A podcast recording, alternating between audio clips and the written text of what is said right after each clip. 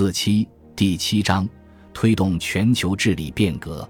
全球治理成为当代国际关系焦点的原因是全球性问题日益突出。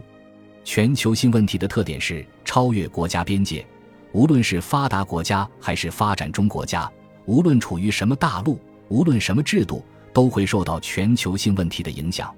全球性问题的一大特征是与非传统安全问题紧密联系。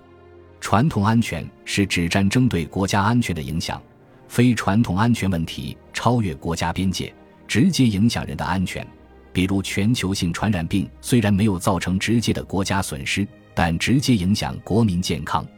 因此，全球性问题带来了新的安全问题，其影响比传统安全问题更严重。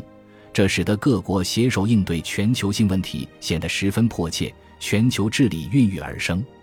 十八大报告指出，世界仍然很不安宁，国际金融危机影响深远，世界经济增长不稳定、不确定因素增多，全球发展不平衡加剧，霸权主义、强权政治和新干涉主义有所上升，局部动荡频繁发生，粮食安全、能源资源安全、网络安全等全球性问题更加突出。人类只有一个地球，各国共处一个世界。要倡导人类命运共同体意识，